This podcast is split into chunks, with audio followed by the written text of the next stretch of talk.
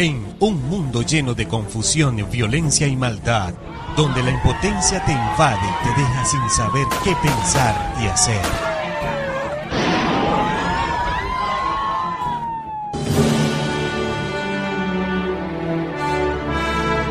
Hoy sí puedes tener luz en la oscuridad. Aún sí hay esperanza. Por eso te invitamos a escuchar la antorcha profética, donde recibirás la única y verdadera profecía ante este tiempo final. Entérate de lo que realmente debes hacer para salir victorioso sobre Babilonia, la bestia, su imagen y su marca. La antorcha profética. Porque en este tiempo de oscuridad somos bendecidos al poseer la palabra profética más segura, la antorcha que alumbra el lugar oscuro hasta que el día esclarezca y el lucero de la mañana salga en nuestros corazones. La antorcha profética, conducido por Ana Rojas y John García.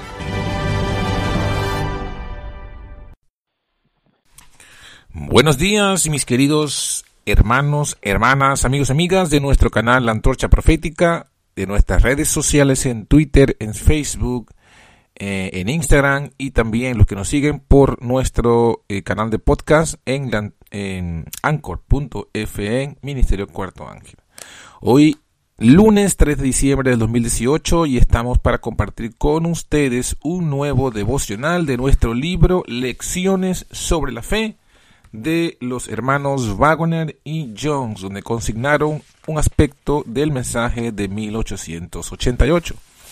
Vamos a comenzar con una oración para luego dar paso a la lectura y explicación de este tema. Te damos gracias, buen Dios y Padre nuestro, por la noche de descanso y el comienzo que ya desde ayer tenemos de esta nueva semana.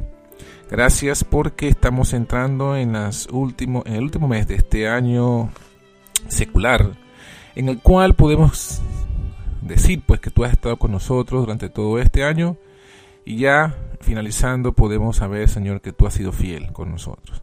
Te pedimos en este día especialmente que tú nos des bendiciones, que nos guíes, nos dirijas en nuestras actividades que vamos a hacer y especialmente al abrir tu palabra en esta mañana podamos ser refrescados con un nuevo mensaje de la fe.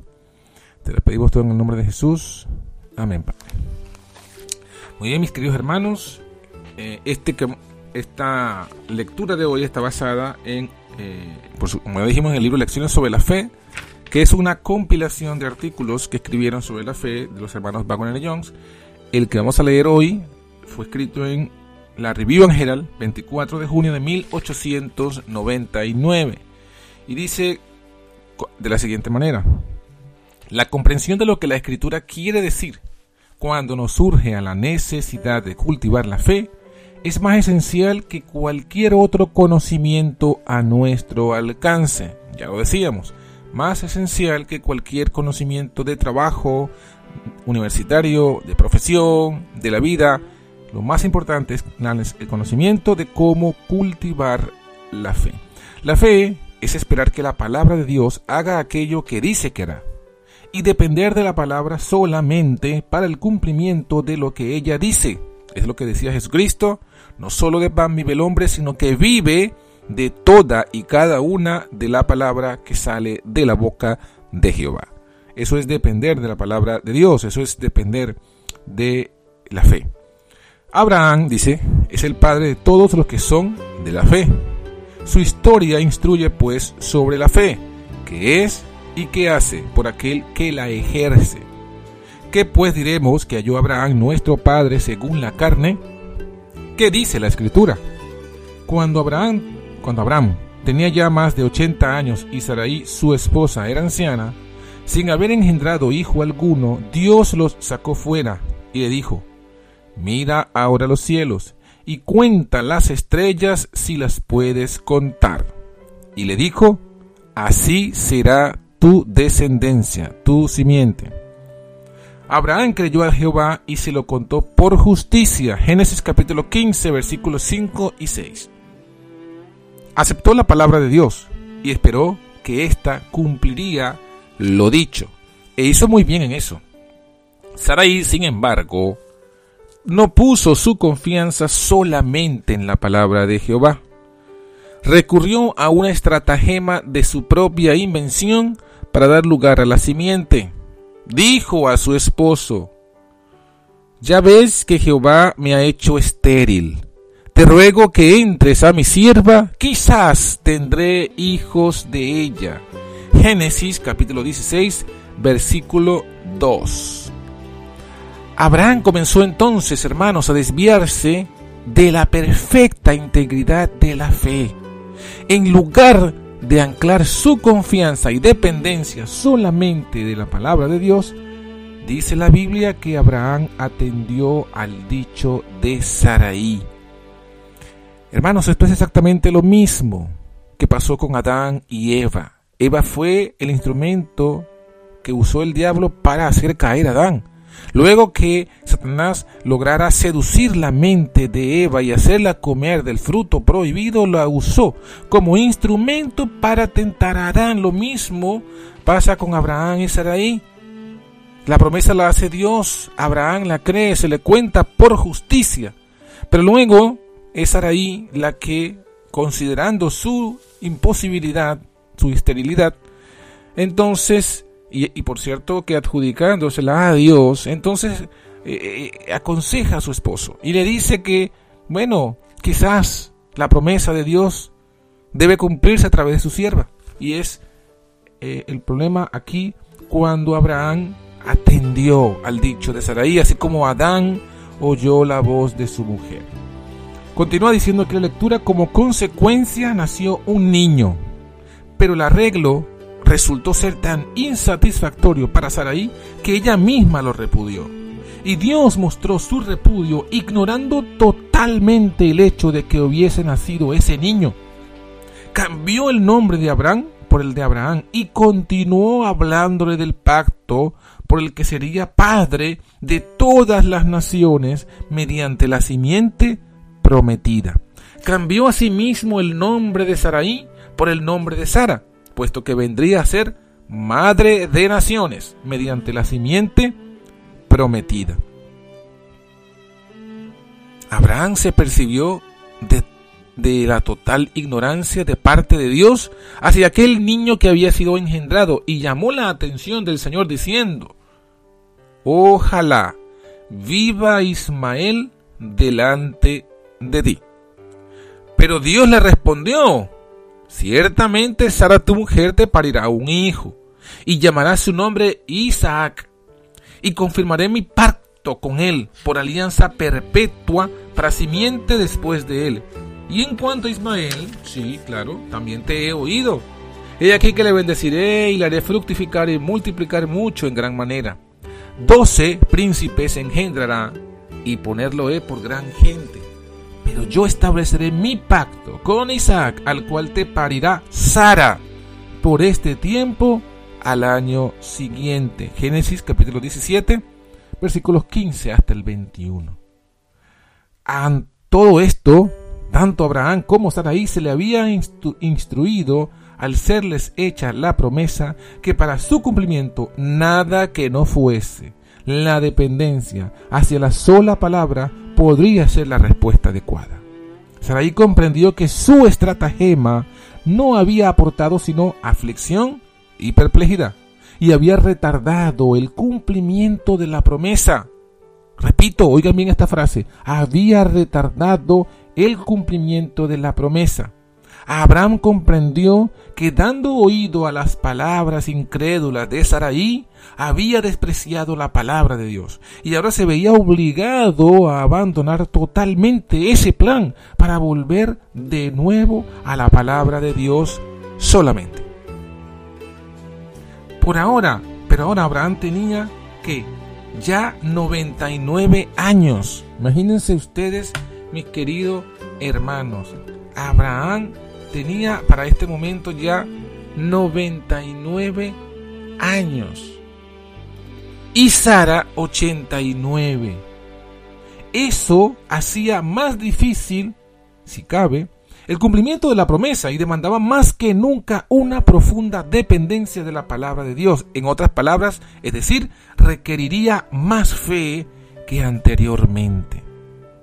Ahora era evidente que no se podía depender de ninguna otra cosa que no fuese la simple palabra de Dios.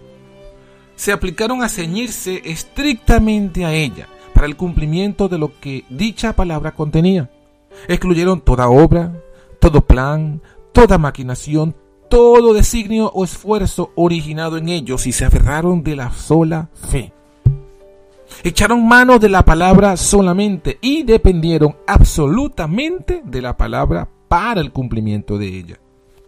Y ahora que el camino estaba despejado para que obrase la palabra solamente, la palabra efectivamente obró y nació la simiente prometida. Así que hermanos, esto nos muestra clara y contundentemente que el arreglo de Abraham y Sarai fue exclusivamente de origen incredulidad, de la incredulidad. Fue por falta de fe de la palabra de Dios. Fue por considerar su situación humana y ver que era imposible para ellos hacer lo que Dios había prometido. Y eso es la primera lección que tenemos que aprender en el tema de la fe. Nosotros, por nuestra fuerza humana, por nuestras habilidades humanas, no podremos obrar la justicia de Dios, no podremos hacer las cosas de Dios, no podremos ser vegetarianos, no podemos irnos al campo, no podemos guardar el sábado, no podemos obedecer la ley, no podemos ser perfectos si nosotros dependemos exclusivamente de nuestras fuerzas humanas. Pero es allí cuando viene la historia de Abraham y nos muestra que cuando intentamos ayudar a Dios, causamos más mal que bien, que más bien retardamos y retrasamos la promesa de Dios. Pero cuando renunciamos por completo a toda esperanza humana, ya sea esperanza en nosotros mismos, ya sea esperanza en otras personas, ya sea esperanza en, instituciones, en gobiernos, en poderes humanos, cuando perdemos y renunciamos a toda esta esperanza, es cuando queda el camino despejado para que obre la palabra solamente. La palabra efectivamente en el caso de Abraham, obró y nació la simiente prometida. De ese modo, por la fe, por una dependencia no apuntalada por nada, por una dependencia en la sola palabra, por la fe, también la misma Sara, siendo estéril, recibió fuerza para concebir simiente y parió aún fuera del tiempo de la edad, porque creyó ser fiel el que lo había prometido. Si Sara tenía 89, ya le había, ya había, le había venido dos, eh, ¿cómo se le llama? Cuando se le acaba a la mujer la menstruación. Ya le había venido dos veces. Cuando la mujer ya no, ya no menstrua, ya no ovula, ya eh, se seca pues eh, la matriz para engendrar, es aproximadamente a los 40 años, 40, 50 años cuando a la mujer le viene la menopausia. Y ya a Sara, por así decirlo, tenía dos veces menopausia. Tenía 89 años.